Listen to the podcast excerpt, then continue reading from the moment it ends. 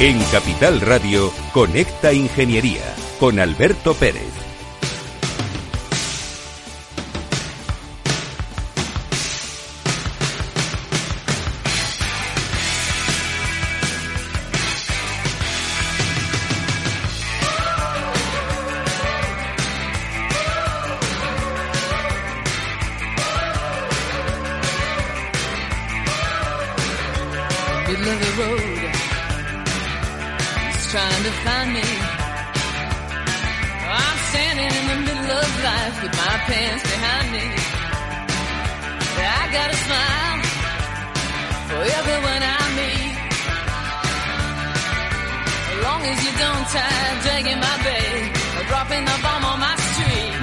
Buenos días ciudadanos. Estamos ya aquí en Conecta Ingeniería. Hoy es fiesta en Madrid, pero he decidido venir a trabajar porque tenemos que apoyar que nuestra industria, nuestra ingeniería, nuestra tecnología, nuestros empresarios, la gente que realmente se bate el cobre y que no va por ahí hablando de si son galgos o podencos y que va cortita y al pie, como en este programa nos gusta hablar, pues ha venido ya al programa. Y Alberto me alegro que haya venido porque no puedo hablar em, de... A ver, en inglés la persona quiere decir personaje, ¿no? Pero es un personaje que se crea en la el User Experience para tener una muestra de cómo tienes que preparar eh, esas plataformas que tú quieres hacer, cómo quieres conocer a la gente. Hay parte de psicología, hay parte de sociología, hay parte de filosofía, hay parte de ética, hay parte de tecnología, hay un montón de cosas alrededor que son fundamentales. Bueno, pues hoy tengo tres personas aquí en el estudio. A una de ellas la conocéis porque es Asuiduo y es mi querido eh, amigo Enrique Serrano, que es el CEO de Dinámica. Buenos días. Buenos días, Alberto. Encantado de estar contigo. Y como a mí me gusta, sé que te está escuchando tu mujer, Mercedes, que sé que es una apasionada de este programa, te voy a dejar el honor de presentar a nuestros invitados, porque esto es Conecta Ingeniería. Hay que conectarse y hay que contarle a la sociedad lo que hacemos. Y esto es el mundo colaborativo, querido amigo. Muy bien, pues muchas gracias, Alberto. Pues a ver, tenemos eh, yo creo que aquí un primer espada, un Rolling Stone, que es eh, Ezequiel Navarro. Buenos días. Eh, buenos días, Ezequiel.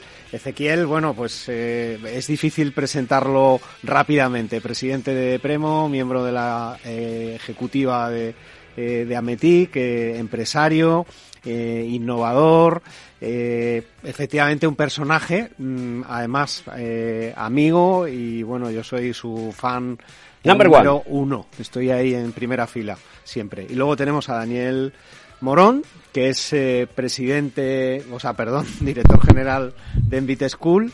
Eh, pues, la verdad que ti- ti- tiene una trayectoria en el mundo de la educación y en el mundo de la tecnología, pues eh, exquisita y sabe mucho de, de talento, talento digital y, y talento eh, aplicado precisamente pues eh, a la inteligencia artificial y al big data. Pues vamos a exprimir a estos personajes que tenemos hoy aquí, amigos de la casa, y vamos a contarle a la sociedad en qué mundo vivimos. Y vamos con la publi, porque ahora viene Rafa Cano.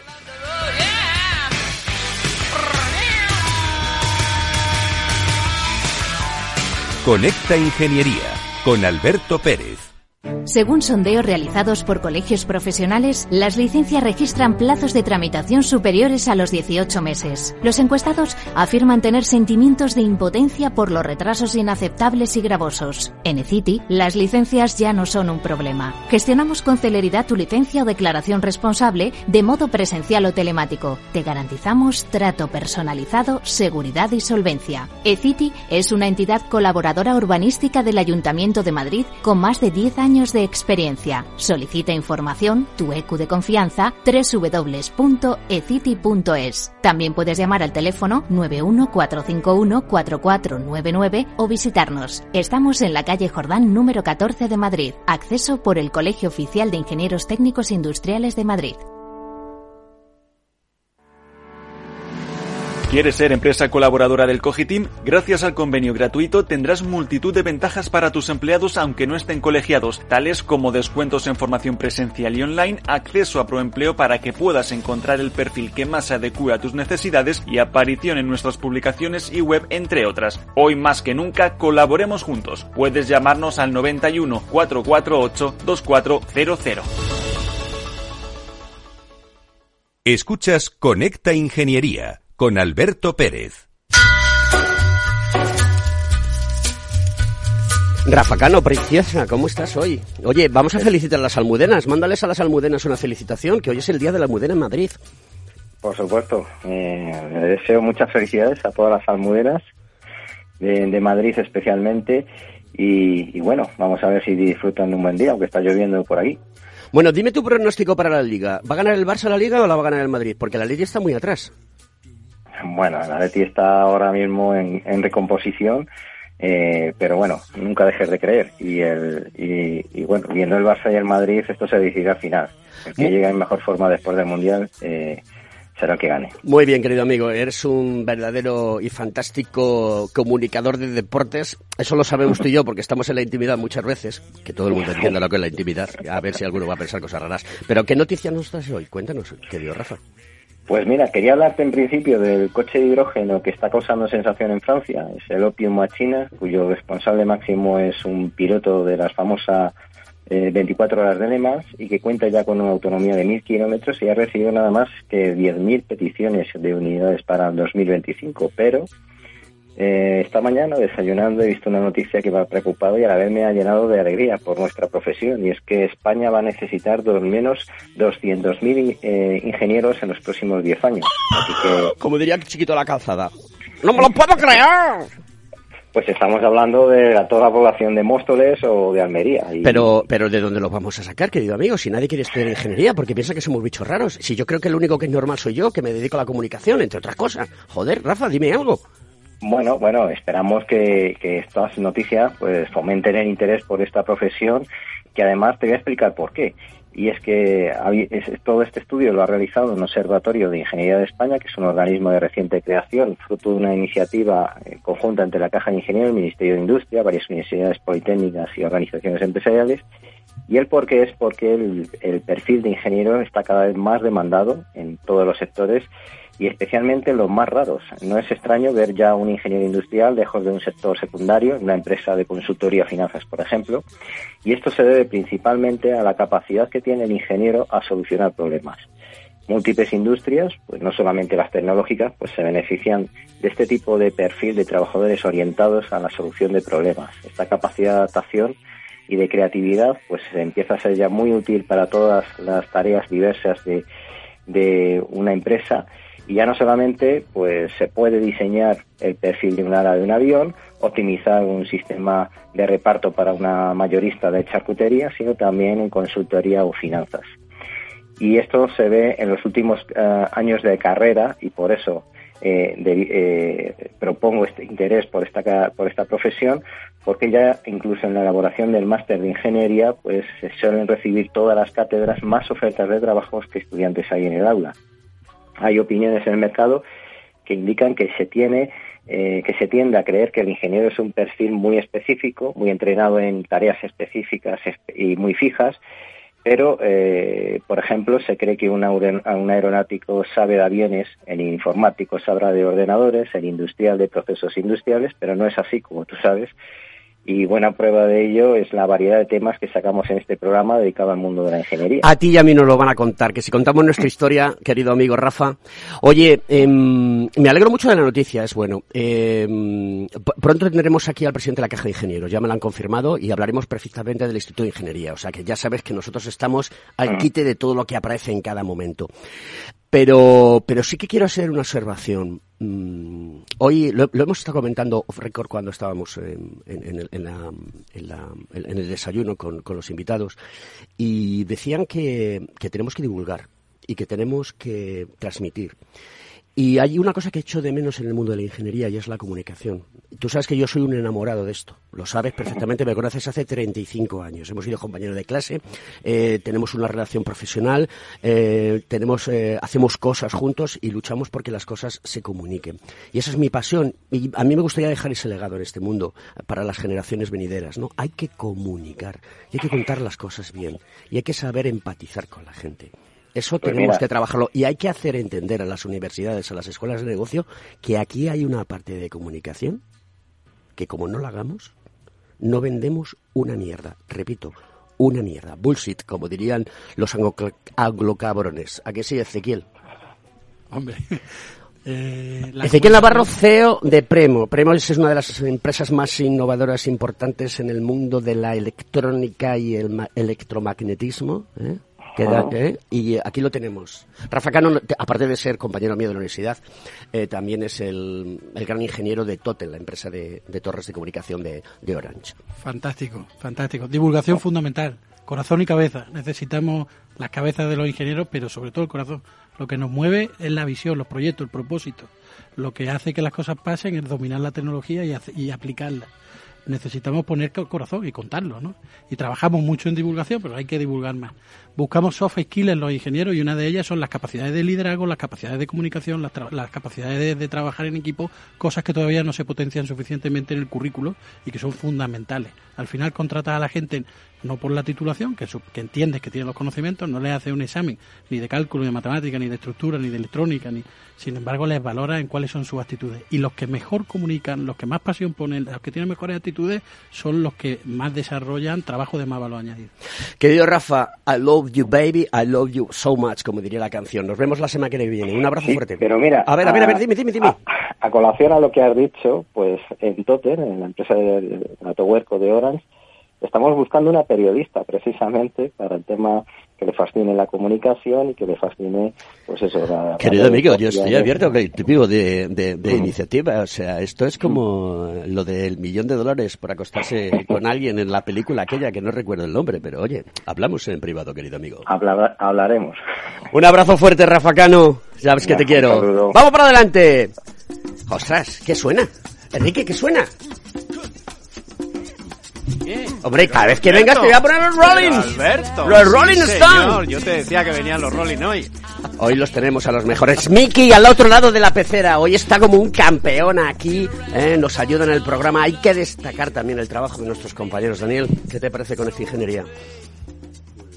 De estar aquí con vosotros eh, como primera experiencia en Capital Radio, pero abierto a compartir la mesa con los Rollins. Pues muy bien, como tenemos aquí los Rollins, lo que quiero que me contéis es que ¿Qué coño está pasando en España? ¿Qué pasa con la industria? ¿Qué pasa con la inteligencia artificial?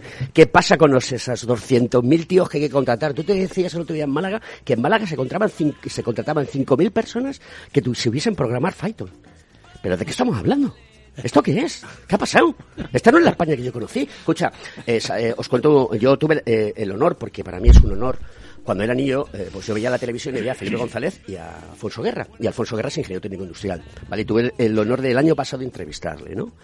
Y yo le decía a Alfonso Guerra, Alfonso, ¿usted sabe que en el poliburo chino está compuesto en su inmensa mayoría por ingenieros? Dice, me pone usted un ejemplo de, de China que no es lo más adecuado para, para España. Nosotros somos de otra manera y tal, tal cual. Bien, todo eso. bueno, eh, sí, sí, simplemente dando capacidades de, de- de codificación en estos momentos en, en Málaga se podrían incorporar directamente casi 5.000 personas. sí. ¿Qué necesitamos en España para, para dejar de ser ya los tontos de la película? ¿Qué necesitamos? Contádmelo. Me lo tenéis que decir vosotros. Lo primero es que no somos los tontos de la película. Punto uno, me gusta. Punto uno. O sea, España tiene campeones de primer, de primer nivel, campeones eh, internacionales de nicho, International Niche Market Leader, que no, que ha sido caracterizado por Deusto muy bien por el profesor Barcamp, que tenemos, tenemos empresas que son líderes mundiales, mundiales en muchas cosas.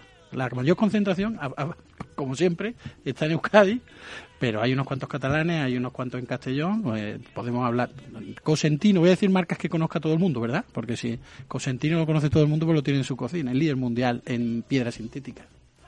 Eh, pero si hablamos del clúster de la cerámica de Castellón, no es solo hacer grés, que son los líderes mundiales, es que el grés se pinta y se imprime digitalmente con impresoras de chorro de tinta que tiene una tecnología química de dispersión puntera a nivel mundial. La frita, la, la tecnología de impresión, los robots, los kilns, los hornos, eso se desarrolla en ese clúster que hay alrededor de Ona, eh, de Onda en, en Castellón y son los líderes mundiales. En, en el País Vasco hay muchos y nosotros en concreto, Premo en particular, porque voy a hablar de nosotros, eh, dos de cada tres llaves de coche del mundo llevan tecnología de, de Premo. Dos de cada tres. O sea, más de un 66% de, de, llevan una llave vuestra. Lleva un componente que es la antena que permite el acceso pasivo al vehículo, que lo fabrica Premo. Y, y eso... En, en varios, en, en varias fábricas, en Asia... Hombre, en- to- esto efectivamente, no obviamente. solo Málaga. Hombre, está claro. Pero quiero decir, estas, estas compañías que estamos, que hay muchas, ¿eh?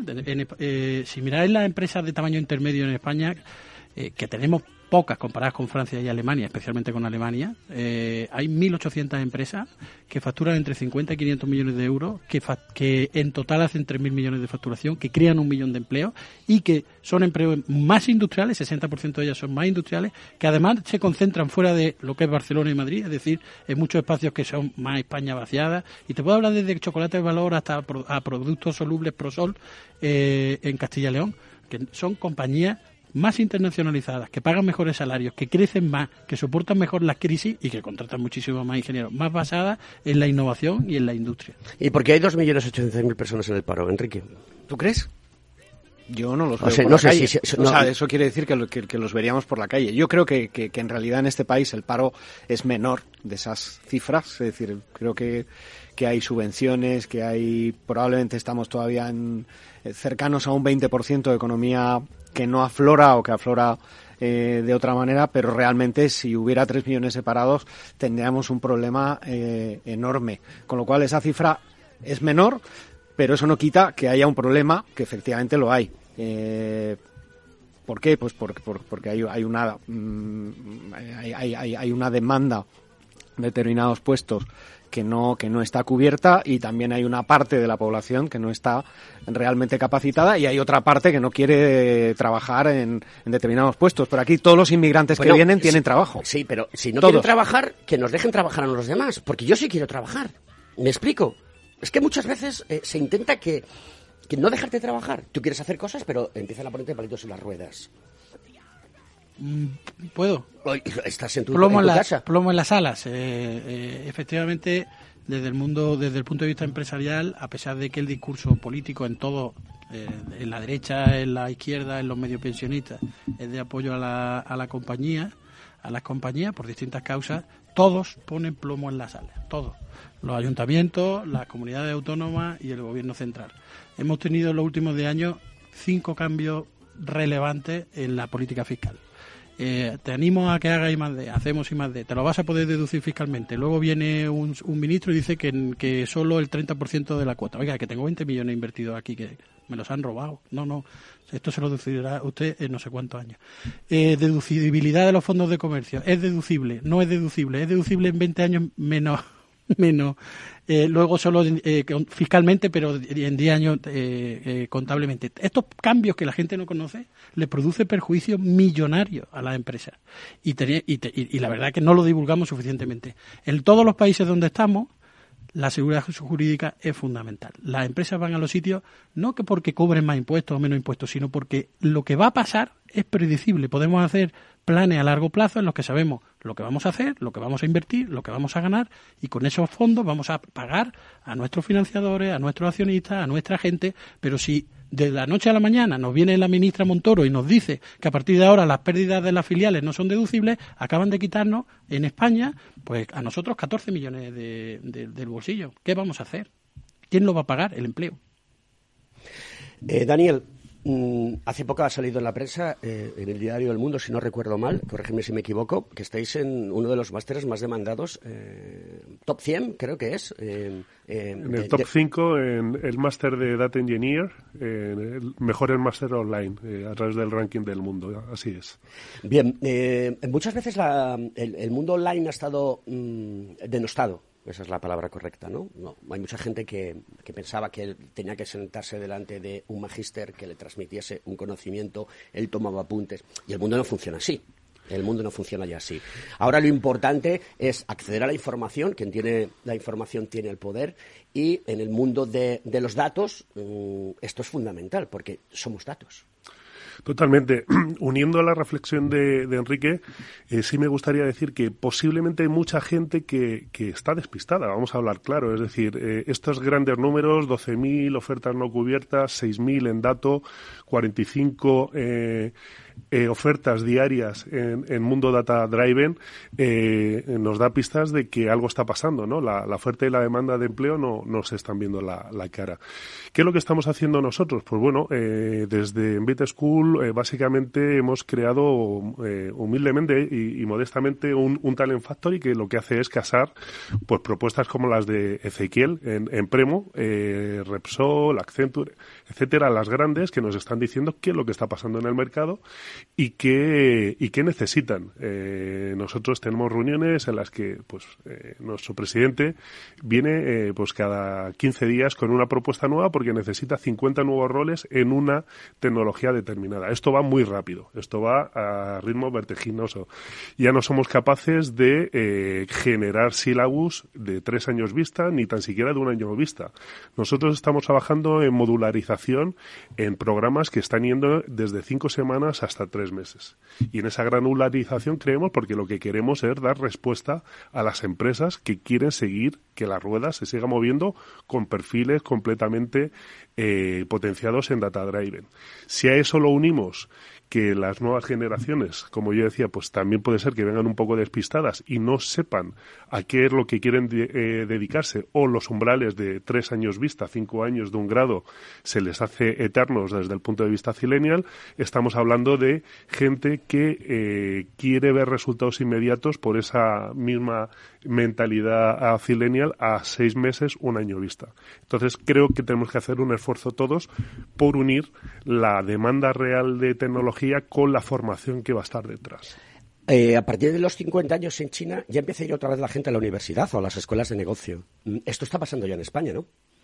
Está pasando en España porque a partir de los 45 años hay un porcentaje alto de ser despedido, eh, sobre todo en el mundo empresarial, evidentemente la administración pública no, con lo cual, mm, como las esperanzas de vida pues ahora se acercan más a los 100 años, pues eh, oye, queda, aunque estés en los 50, todavía te queda mucho partido por delante. Entonces, efectivamente, lo que nos está ocurriendo es que hay muchas personas de 50 e incluso 60 años que tenemos en nuestras clases. Eh, Ezequiel, ¿cómo reindustrializamos España? Porque yo creo que la reconversión industrial que hizo Felipe González uh, fue un gran error. La reconversión industrial de, de, Felipe González probablemente fuera lo único que se podía hacer para entrar en la Unión Europea, pero no sé si el fin justificaba los medios. Eh, España estaba mucho mejor industrialmente que ahora y teníamos empresas punteras que tuvimos que cerrarlas porque nos decían que no éramos competitivos y eficientes, gente que tenía doping energético, gente que tenía doping financiero. En una España en la que el coste del dinero era cuatro, cinco, diez veces más que en Alemania o Francia, o en una España en la que el coste de la energía era cinco veces más que en, en Centro Europa, tuvimos que cerrar porque no éramos competitivos. No es cierto. Queridos amigos, vamos a continuar después de la publi porque de algo hay que vivir. Por par 10.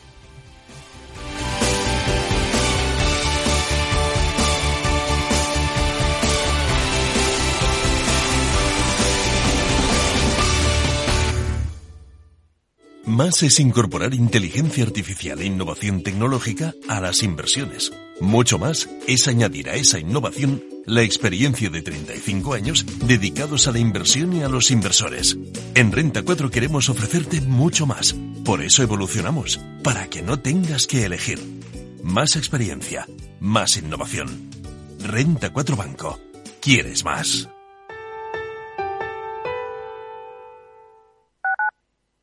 Capital Radio 103.2 ¿Está pensando en montar una empresa pero no se atreve a dar el paso en solitario?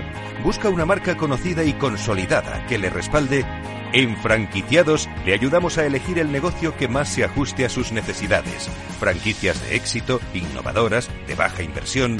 Los miércoles a las 12 en Capital Radio tienen una cita con el único programa de radio de España especializado en la industria de la franquicia. Franquiciados con Mabel Calatrava.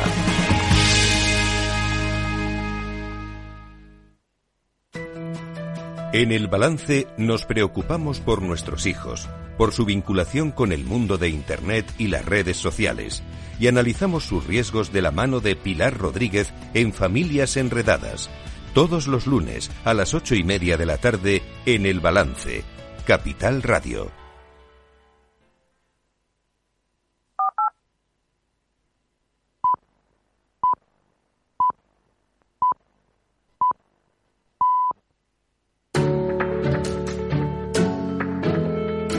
Conecta Ingeniería con Alberto Pérez.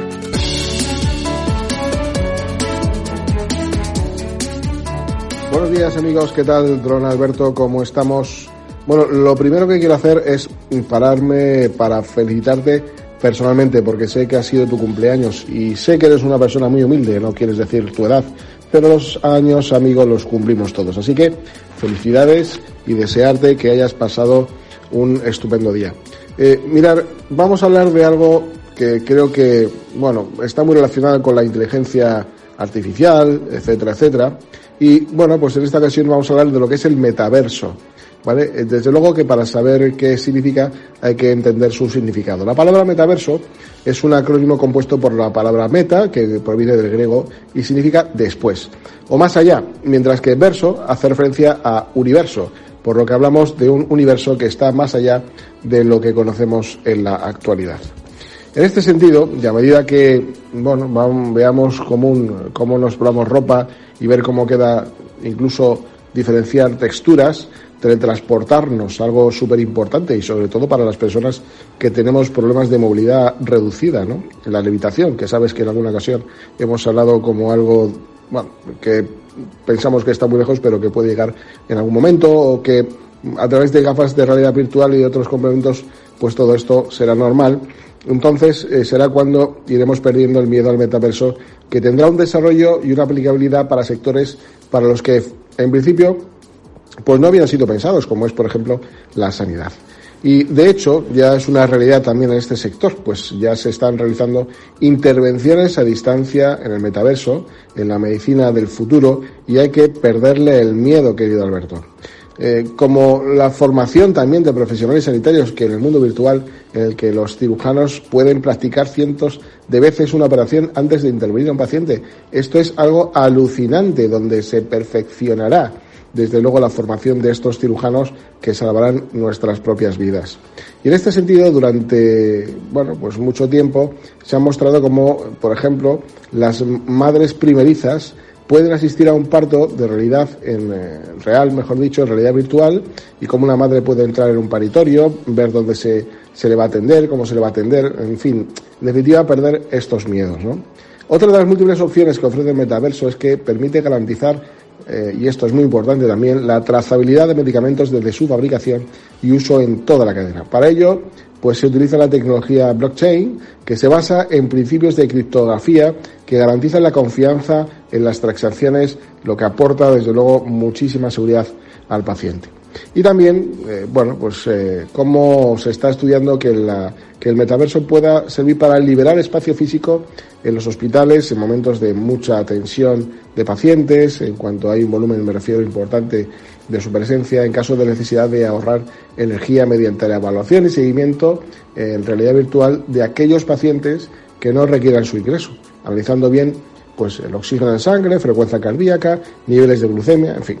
Y bueno, cómo no, pues aprovechar el metaverso para una mejor gestión de los hospitales o cómo los familiares podrán visitar virtualmente a un ser querido a través de su avatar sin ir físicamente al hospital para reducir algo tan importante como son las infecciones o los contagios. Querido Alberto, vuelvo a insistir que este es el futuro, es importante y nos debemos dar cuenta que la tecnología, esto pasa como por ejemplo con la energía nuclear bien aplicada en la sanidad salva vidas, pero mal aplicada en la vida mata personas y muchas, pero el metaverso es algo importante para salvar vidas y desde luego para estar al servicio de la humanidad. Es algo maravilloso del que tendríamos que hablar mucho más de lo que hacemos en la actualidad.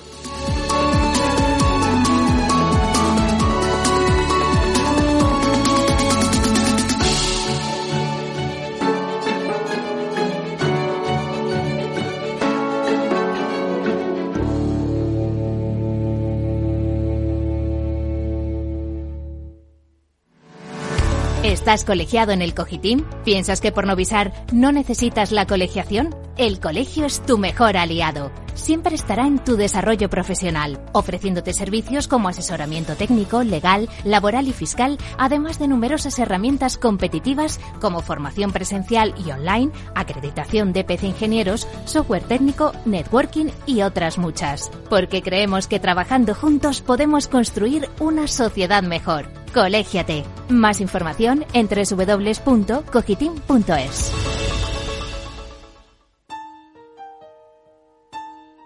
Conecta Ingeniería con Alberto Pérez.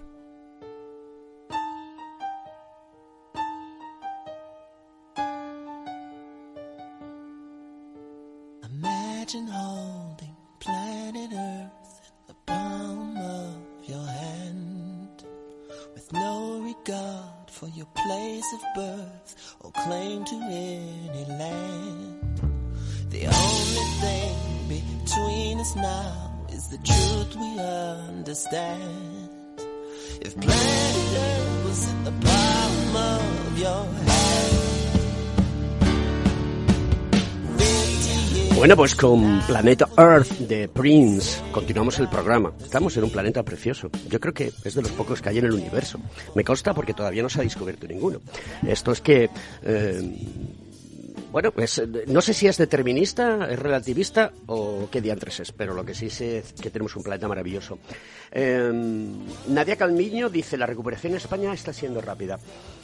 Eh, creo que Nadia Calviño es una tía muy inteligente, ¿vale? Sabe mucho, mm, está donde está porque tiene capacidad, talento, y además de todo es una mujer que representa los valores feministas eh, de manera adecuada. Pero creo que juega eh, en el equipo equivocado. Y ahí lo dejo. Queridos amigos, seguimos con, con el programa y vamos a seguir contando, contando cosas que son interesantes. Javier Fon hablaba de la inteligencia artificial. Javier Fon es el presidente de FAMA, para los que no le conocéis. Eh, los invitados, ya sabéis que hablo mucho de él, los oyentes del programa, si lo conocen, eh, interviene todos los, todos los, todos los miércoles. Y él es el presidente de la Federación de Personas con Discapacidad Física y Orgánica de la Comunidad de Madrid. Javier Fon va en una silla de ruedas, es tetrapléjico, ¿vale? Es íntimo amigo mío, ¿vale? De esas personas que te- se te cruzan en la vida ¿eh? y, bueno, pues eh, yo, le conocí hace unos años y colaboro con él eh, de manera altruista en todas las propuestas que hace a nivel tecnológico. Y es de, de esos luchadores que cuando le pasó lo que le pasó decidió seguir apostando y está todos los días pim pam, pim pam, pim pam y trabajando. Y él cree mucho en la tecnología. Él es economista, pero él necesita que la sociedad entienda que la tecnología eh, y la inteligencia artificial ayuda a las personas con discapacidad. Y ayudar a las personas con discapacidad proporciona también la ayuda al resto de los miembros. Y esto no se estudia en los sitios. Esto o lo tocas y lo palpas o ves los problemas que tienes cuando salgo a tomar vinos con Javier Fon para poder llevarlo de un lado a otro. Que tenemos que hacer una planificación y una ruta perfecta. Eh, ¿Cuán de importante es la inteligencia artificial y cuán de importante es eh, la investigación, la innovación y qué diferencias hay? Mm, Bueno, Ezequiel. la, la- importantes son todas, la investigación, la innovación y evidentemente sus frutos, que son la inteligencia artificial y muchas otras tecnologías. ¿no? La, inte- la inteligencia artificial no es más que una herramienta que ahora pues está, está de moda, pero dentro de un tiempo pues será como la máquina de escribir, ¿no? ¿Os acordáis cómo había, ya nadie tiene una máquina de escribir, ¿verdad? La Olivetti. La Olivetti. Pues eh, cuando llegaba la máquina de escribir, imagínate la cantidad de gente que se quedó diciendo, hombre, esto es el futuro, ¿no? Yo no creo que tengamos que obsesionarnos ni con lo digital, ni con la inteligencia artificial, ni con el data como fines en sí mismos, sino que tenemos que asumirlo cuanto antes, como aquellas máquinas de escribir y luego aquellos ordenadores, son medios para crear valor y hacer que nuestras sociedades, nuestras industrias, nuestras empresas, nuestra gente progrese. Y por tanto, a veces pues hablamos de una manera muy, muy finalista de la inteligencia artificial. La inteligencia artificial es una herramienta más y ahí vendrán más y seguiremos trabajando en ello. Para eso hace falta investigación, sin duda. Lo que pasa es que la investigación y la innovación no tienen nada que ver. ¿En qué sentido? En que la investigación, el, el trabajar en aumentar el conocimiento, tiene una repercusión en la humanidad. Tiene, es, para, es, es altruista por naturaleza. Lo que se investiga y se descubre se comparte para todos. La innovación, sin embargo, que puede ser tecnológica o no, tú puedes innovar en procesos, tú puedes innovar en cómo haces tu programa de radio, tú puedes innovar, hacer cosas nuevas que, que, que aporten más valor en la innovación, hacer cosas nuevas que aporten más valor. Hay mucha gente que hace cosas nuevas, pero si no aporta más, valor, pues son inventos. Pero no, no es innovación. Entendiendo innovación como algo, un proceso, una, una, un proceso que aporta más valor, puede tener carácter tecnológico o no. Incorporar conocimiento, evidentemente es necesario, pero estamos permanentemente influidos por un lobby de los académicos públicos, funcionarios, la, la- la academia que está trabajando en, en centros tecnológicos, CSIC, universidad, etcétera, que tienen un interés en vincular y confundir ciencia, investigación, emprendimiento e innovación. No tiene nada que ver. Puede haber emprendedores. O sea, de hecho, Amancio Ortega, pues no sé cuántos científicos tiene, y es bastante innovador y bastante emprendedor, ¿no? Y Juan Roig, ¿no? Pues no hay no Jeff Bezos, que, que tenemos muy buenos aquí en España. Entonces, eh, para mí, ¿qué es relevante? Para mí es relevante si queremos industrializar, si queremos transformar, si queremos crear valor añadido que cree buenos empleos, que pague buenos impuestos, que cree, que forme a gente. El mejor ascensor social es la innovación, las políticas industriales y la innovación. Y eso eh, sucede localmente, sucede en las empresas, sucede en los territorios. Eso no es para la humanidad. La innovación la hace la empresa de ahí, de, de, de aquí al lado, de Getafe o de Alcorcón o de... Esto lo hacen empresitas o empresas grandes, pero se hace de manera local, porque es la traducción a crear valor. Valor que acaba siendo más rentabilidad o más valor añadido o más contrato, etcétera.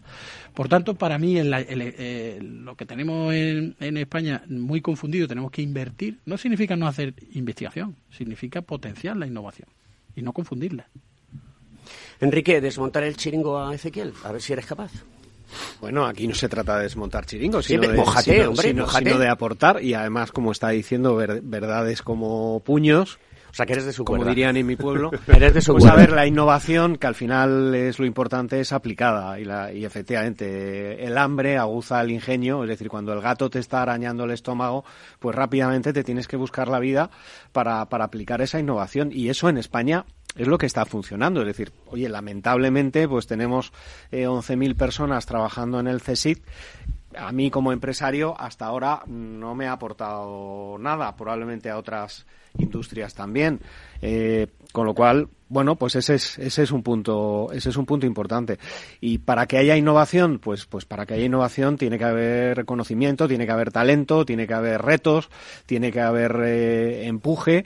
mm, y eh, pero hay otro tema que también es importante y es que hay que innovar rápido. Es decir, porque, oye, probablemente aquí en España hayamos descubierto la mejor vacuna del COVID y la tenemos ya, pero... Pero no hemos lle- puesto ni una. Pero llega tarde, claro. No hemos puesto ni una. Llega tarde. Entonces, las innovaciones tienen que llegar en su momento oportuno, si no, pues es invención, como, como comenta Ezequiel. Entonces no puedo estar más, más de acuerdo. Y luego, hay un tema que has comentado antes que tiene que ver con la movilidad y desde aquí le mando un saludo a, a Javier, o sea, perdón, que tiene que ver con, con ayudar a las personas que tienen algún déficit de cualquier de cualquier tema yo creo que la inteligencia artificial aporta desde muchos planos, es decir, primero el de la movilidad, es decir, la movilidad autónoma, segundo la relación con terceros, con máquinas a través del procesamiento de, de- lenguaje, Eh, mm, tercero, eh, ayudarles también desde, desde el plano de, de poder incorporar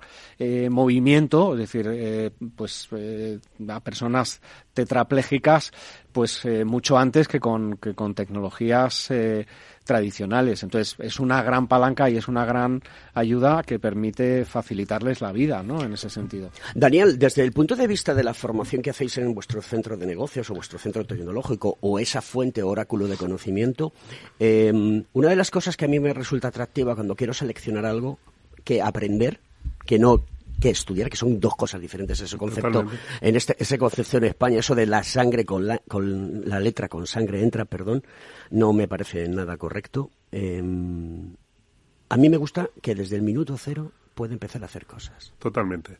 La aplicabilidad. eh, yo creo, eh, uniendo también cosas que ha dicho Ezequiel, que también no le voy a desmontar el chiringuito porque estoy muy de acuerdo, eh, términos tan grandilocuentes como Big Data, nosotros pues a veces lo aterrizamos y hablamos del Small Data, es decir, qué cosas podemos hacer que afecten desde el día cero a nuestra pequeña empresa. Y estamos hablando de tejido pyme, porque mucha gente que está viniendo viene con sus propias ideas o con ideas muy concretas que quiere desarrollar. Llevado a eso, nosotros hemos pasado de hablar de pues eh, los TFM famosos, de tareas final de máster en cualquier universidad, etcétera, a llevarlo a lo que hemos llamado casos de uso. Y está íntimamente ligado con lo que tú estás eh, comentando, es decir, vamos a hacer desarrollos que tienen aplicabilidad inmediata desde el día cero. Eh, desde ese punto de vista pasamos de esas investigaciones, esos papers, yo provengo también mucho tiempo, casi 10 años en, en Universidad de Alicante, en Universidad Pública, pasamos de esa investigación, que en definitiva solo persigue un doctorado, solo persigue eh, una tesis y muchas de las veces grandes cosas eh, terminan en un cajón, a hablar de casos de uso en los que el ecosistema que estamos favoreciendo hace que el alumno durante el máster o programa experto que está realizando ya está generando una idea, una idea concreta de aplicabilidad inmediata que está dando respuesta a algo eh, a un negocio o a, algún, alguna carencia que ellos han, detectado. Entonces, completamente alineado que tenemos que proporcionar herramientas, sobre todo nosotros cuando estamos formando, también estamos formando a nivel de, skills muy concretas, tecnologías. Sí es cierto que eso nos lleva un desgaste a prácticamente cada año cambiar el 70-80% del syllabus, porque esto se mueve muy rápido, pero en definitiva proporcionar herramientas que la gente pueda utilizar desde el día cero para darle sentido a lo que está estudiando. Ezequiel, has hablado de una cosa que para mí es importante y es la palabra lobby y la institución. Has hablado de ello. Para mí es muy importante, ¿no? La cuestión es cuando el lobby quiere llevarse siempre su asco a su sardina y quiere mm, dejar que los demás eh, no hagan lo que tienen que hacer. Es decir, porque no hay más colaboratividad entre los lobbies, porque el mundo de hoy en día es colaborativo. O sea, yo no lo sé todo, necesito de los demás para nutrirme. Y lo que hago es establecer relaciones mutuamente beneficiosas que me permitan crecer. Porque aquí hay una cosa importante que todo el mundo tiene que saber. Y es que la pasta es la pasta y es necesaria. Y, y- y muchas veces es que, no, es que eres, mi hijo me llamaba el otro día, eh, materialista. A mí, a mí, mi hijo me llama materialista. Que solamente me muevo por el dinero. Digo, ¿cómo se nota que tienes 19 años, cacho cabrón? Eso es así, es así. Entonces, pero la pasta es importante porque eso es lo que te hace que puedas tener una calidad de vida que es la que todos queremos y deseamos. Yo, yo creo que lo más importante es el lenguaje, porque el lenguaje configura nuestra manera de pensar. Y, es posible que tu hijo, por el lenguaje que utilice, entienda que te importa la pasta, porque está trabajando en términos de dinero, de coste, pero cuando empezamos a hablar con la gente en términos de valor, ¿eh? que usamos poco, cuando hablamos más de inversión que de gasto, entonces empezamos a configurarle le- la, la cabeza a nuestros hijos, a nuestros jóvenes de otra manera. Eh, y el, el lobby, el lobby es legítimo. Lo hemos- Total. El lobby es legítimo. O sea, que haya un grupo de interés que diga, oye, es que a mí me interesa esto y lo defienda, es legítimo y además debe ser así. La sociedad civil debe guiar a los legisladores hacia lo- los intereses que consideran buenos para todos. Y efectivamente, buenos para un grupo. ¿eh? Que alguien defienda sus intereses sin pisarle un callo a otro, no pasa nada. Lo que no puede ser es que haya eh, grupos de interés que defiendan cosas que no son buenas para todos. Y en este sentido, eh, desde hace mucho tiempo, especialmente en la academia, ¿eh? y no son todas las universidades, ni todos los vicerrectores, ni todos, ni mucho menos, hay universidades punteras y hay grupos que no están en esto y que no, nos conocen, nos apoyan y tal, todavía no levantan la cabeza y decir, oye, todo, oye, ¿qué razón tenéis? ¿En qué sentido? Primero, que la autonomía eh, eh, universitaria se inventó para protegerla de la mediocridad de lo de fuera, no para que se convirtieran en mediocres ellos. Esa barrera se hizo para protegerte de lo de fuera, que era mucho peor que lo de dentro, porque ahí estaba lo mejor, lo más brillante del conocimiento, los que aspiraban a ese debate permanente, retando y refutando. Ahora los que tienen las verdades absolutas, las que no refutan, las que cuando les, conte- le- les criticas se ofenden, cuando la crítica forma parte de la dialéctica, dialéctica de la mejora, son ellos. Hemos puesto la, la barrera y se han metido dentro los que se quieren proteger. Antes, ¿quién estaba dentro? Fray Luis de León. Estuvo en la cárcel. Y, volvió al día siguiente a dar sus clases. Al día siguiente no, a los años a sus clases. Decía, decíamos ayer, esto, esto es Francisco de Vitoria, esto es Fray Luis de León, estos que hemos tenido realmente siendo luces, son los que tenemos que volver a poner ahí. Porque ellos entienden muy bien lo que es el bien común. Enrique, mm, eh, ¿tú crees, bueno, tú tam- también eres eh, fundador y presidente de MBIT, eh, ¿tú crees que mm, eres un competencia de la universidad?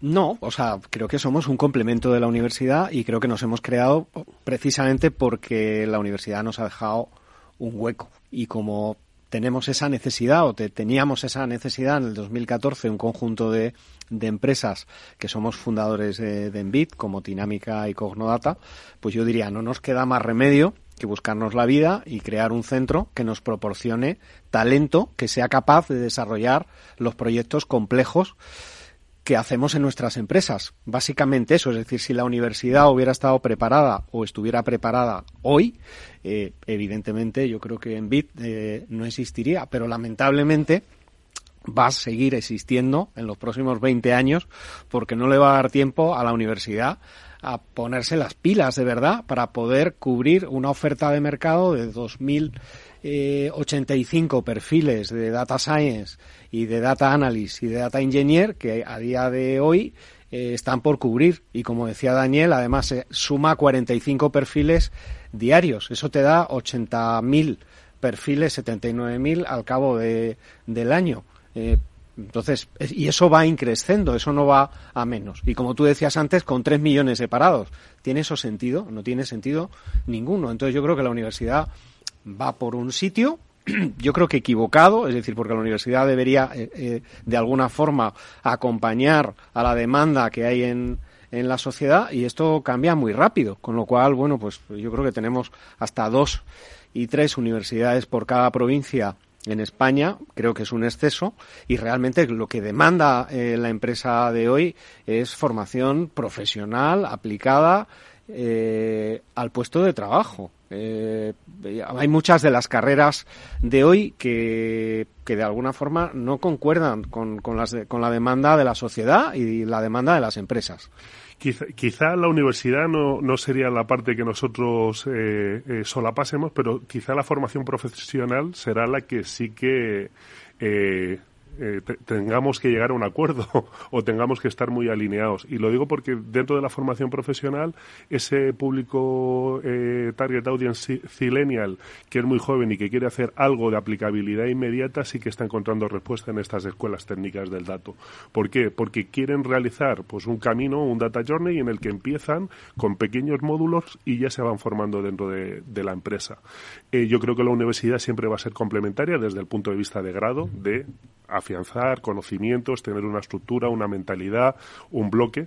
Sí es cierto que yo he hecho ingeniería informática y como bien decía Enrique, eh, me voy a reciclar con alguno de los máster o programas expertos en, en data porque es el momento, pero sí es verdad que la universidad te da ese prisma o te da esa base. Quizá si nosotros entramos a competir con, con alguna de las ramas será la formación profesional para dar esa respuesta muy, muy, muy ágil a cosas o a sílabus que se tienen que realizar en el, en el mismo año. Pero fijaros, la formación profesional que ya en el 2019 y en nuestro evento de Ametic en Santander se anunció que iba a haber una reforma, yo creo que en, en la buena dirección, y se incorporan ya eh, programas que, tienen que ver con Big Data y que tienen que ver con inteligencia artificial, pero actualmente solamente hay 83 eh, centros de formación profesional que están dando esos programas en España y de ellos solamente dos en Madrid, por ejemplo. Eso no cubre ni el 10% de toda la, la demanda, La demanda y que he necesidad. comentado antes. Y aparte de eso, y hago un apunte porque quiero haceros la pregunta difícil del día. Que ya sabes, Enrique, Enrique lo conoce, eh, vosotros dos no lo conocéis, pero Enrique sabe que yo siempre hago una pregunta muy puñetera. Eh, sí que quiero decir que em, existiendo la necesidad de personas que puedan acometer este tipo de puestos que están demandados en, la industria y la sociedad, hay una cosa que creo que no se está haciendo por parte de la sociedad y es incorporar rápidamente a otras disciplinas la digitalización y las necesidades de eh, conocer y tener herramientas digitales que sirvan para innovar para innovar. ¿Por qué? Y os voy a contar mi ejemplo personal y lo cuento en 30 segundos. Mi hijo es, uno de mis hijos está estudiando un grado de emergencias, ¿vale? Es su pasión en el mundo de las emergencias. Es lo que le gusta. Él le gusta ver sangre y le gusta ayudar y operar y demás. Pero dentro de ese proceso que tiene que aprender cómo se hace, la digitalización es una cosa que no tiene nada. Y para mí eso es un grave error. ¿De acuerdo? Pregunta difícil. Eh, ¿Cómo veis el año que viene?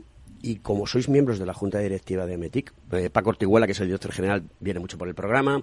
Eh, Pedro no ha venido al programa, pero sí tenido la ocasión de entrevistarle y que me diese algunos cortes. Quiero traerlo al programa porque eh, Pedro es un tío fantástico que tiene la cabeza muy bien amueblada y está, sé que está trabajando mucho junto con, con- con Paco en todos estos temas. Pero vosotros, como miembros de la ejecutiva de AMETIC, ¿Cómo veis el año 2023? Ya no me voy a ir al 2024, sino en el año 2023, porque se han, han acontecido una serie de hitos y de eventos en estos días importantes, pero mm, siempre hablamos de lo mismo, coño. Y aquí lo que queremos son resultados y aterrizar cosas. Que yo tengo que pagar las facturas todos los meses y tengo que dar de comer a mi familia. Y mi mujer igual, que también trabaja, damos los dos. Y también tenemos que contribuir a esta sociedad. Y creo que hay posibilidades de hacerlo y de tener una vida sana, eh, una vida económicamente buena y que no tengamos que sufrir cierto tipo de cosas. ¿Cómo lo veis? Yo lo veo fenomenal. Soy muy optimista. Te has quedado con cara de cómo puede ser. ¿Por qué soy Te puedo optimista? ver, querido Lo, primer- lo primero es que lo que ha dicho Nadia Calviño tiene una fundamentación macroeconómica que explica, que no se explica bien. Eh, el PIB nominal de España está creciendo mucho más que los demás, descontando la inflación, etcétera, que el resto de países. La- el endeudamiento se calcula con la tasa, con el PIB nominal. Eh, eh, y por tanto España, desde, la capacidad de eh, macro, está evolucionando bien. Por otra parte, eh, le han quitado el doping a los que corrían con nosotros. El doping es el gas. Incluso hasta la- el cambio climático este, este verano le secó el ring y el tráfico fluvial eh, se interrumpió y empezaron a tener que mover las cosas por carretera y se dieron cuenta que eran caros. Lo que nosotros llevamos haciendo en un país súper montañoso cientos de años. Cuando le quitan el doping al tío que corre contigo, no es que tú corras más, pero hombre, empiezas a ver que, que no hay que no hay una milla de diferencia adelante, que lo puedes alcanzar. Yo creo que nos tenemos que medir con los competidores internacionales del entorno, porque si no somos capaces de atraer inversiones, eh, talento, valor, etcétera, eh, pues evidentemente aquí nos pelearemos entre nosotros por, lo, por las migajas que nos dejan aquellos que fueran se están llevando el, pastel. Por tanto, en el entorno macro, bien. En el entorno micro, eh, no colaboramos. Hay que colaborar más. Hay que dejar de ser partidistas y unirnos por proyectos importantes. Es decir, lo que se viene a decir que deja de mirarte el ombligo.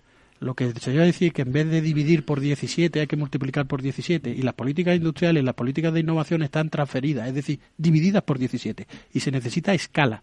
España necesita multiplicar, poner juntas las, las 17 bolsas para tener un plan potente de innovación y de transformación. Yo coincido en, en la medida en la que también soy optimista y creo que tenemos una, una inercia. Hemos demostrado que somos capaces de, de pagar y de cubrir el endeudamiento público y la deuda pública, que son dos temas diferentes, que lo estamos incrementando.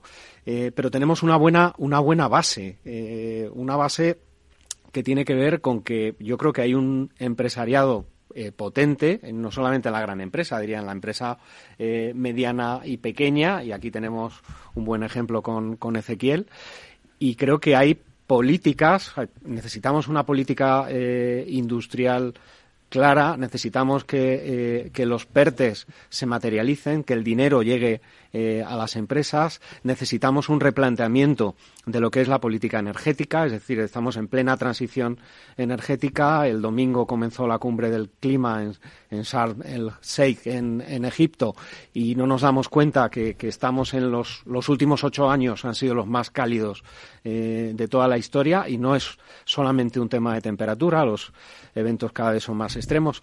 Entonces, creo que tenemos también un año electoral el año que viene, eh, pero va a ser, yo creo que un bache, es decir, nos vamos a recuperar. El año que viene va a ser un año complicado. Tenemos una inflación que es como un tren en marcha, no lo podemos parar en seco, es decir, vamos a tener inflación durante un largo periodo y eso nos va a hacer, eh, de alguna forma, incomodar a, las, a, a muchas economías. Esa es mi opinión. Queridos amigos, se acaba Conecta Ingeniería. Hoy es la Almudena, felicitamos de nuevo las Almudenas. Ezequiel, gracias por estar aquí. Esta es tu casa, puedes venir cuando quieras, no tienes que pedir ni siquiera permiso. Enrique sí. Ahora, si viene su señora Mercedes y me dice, Alberto, quiero que lleves a Enrique el programa, la hago caso, porque ella es una follower mía y la mando un beso muy fuerte a él y a sus dos preciosos chavalines pequeños. Nenén, un placer haberte tenido aquí en el programa. Gracias a ti. Tenemos que seguir haciendo más cosas y vete pensando que tienes que meter temas de comunicación dentro de tus máster. Están, Porque están, ¿eh? Comunicación, resolución porque, de problemas. porque como no transmitamos, como no transmitamos y no le demos voz a lo importante, no tenemos nada. Queridos amigos, esto es Conecta Ingeniería. Un beso fuerte y que pasen ustedes un feliz día. Un placer. Gracias, Alberto. Buenos días a todos.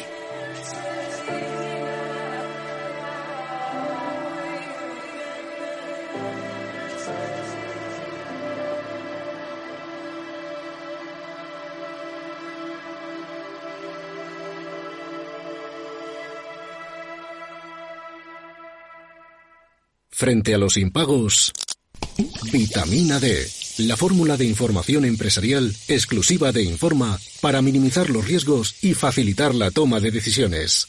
Descubre Data Powered by Informa, la solución perfecta para tu negocio. Consulta al especialista en Informa.es.